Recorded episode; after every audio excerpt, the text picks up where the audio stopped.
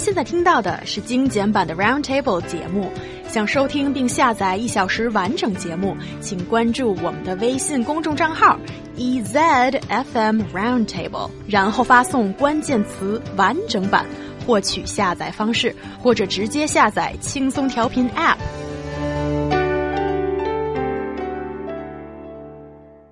For those who want to forge a closer relationship with a Chinese person, or just want to find a popular Chinese pastime, the poker game, Dou Di Zhu, which literally means battling the landlords, may be a way to go.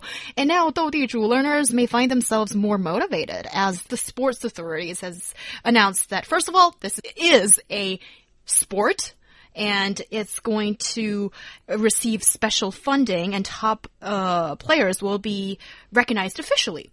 So, what is all this special attention that's given to 斗地主, a poker game?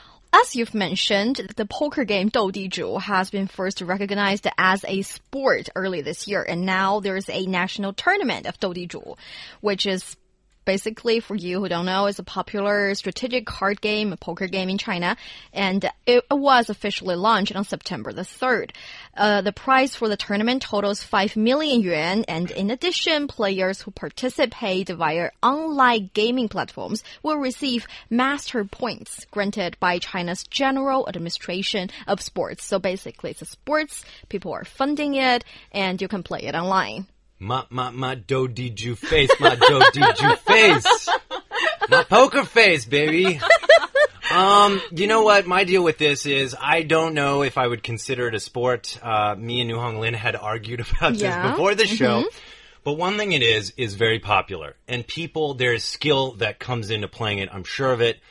And, uh, there's money to be made. So why not, why not have a Dou Di Zhu, uh, You make it sound face so exotic. tournament where the best in the world compete for a big prize. Why not? I gotta say, Ryan said it's not a sport, but he also believes that chess or Go, 围棋, is not a sport. It's a strategic game. That is, that is the background information I want to give you guys. And, uh, but You got it from him. What about video games? what about video games? Because there are major tournaments of video Yeah. game planning. Can you call it not a sport when you're exercising your brain muscles? They don't exist.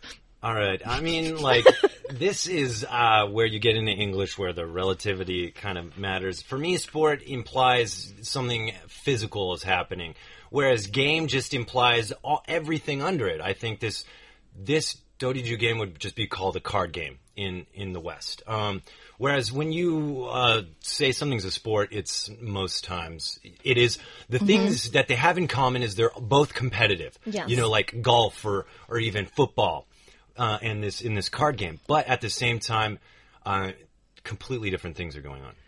I, I would totally agree with having this as a tournament because, uh, like 100 million people are playing this game. So for me, it's like how real the thing gets depends on how many people are participating in I mean. I, I say the sport thing because one in one case for football, you have an athlete running across the football field who's very skilled, and then in the other, you have a guy sitting in the bathroom smoking a cigarette, playing this game on his phone. Are they both athletes? Is it a sport? I don't know. You decide. But obviously, it is is very popular and, like I said, requires skill. So why not?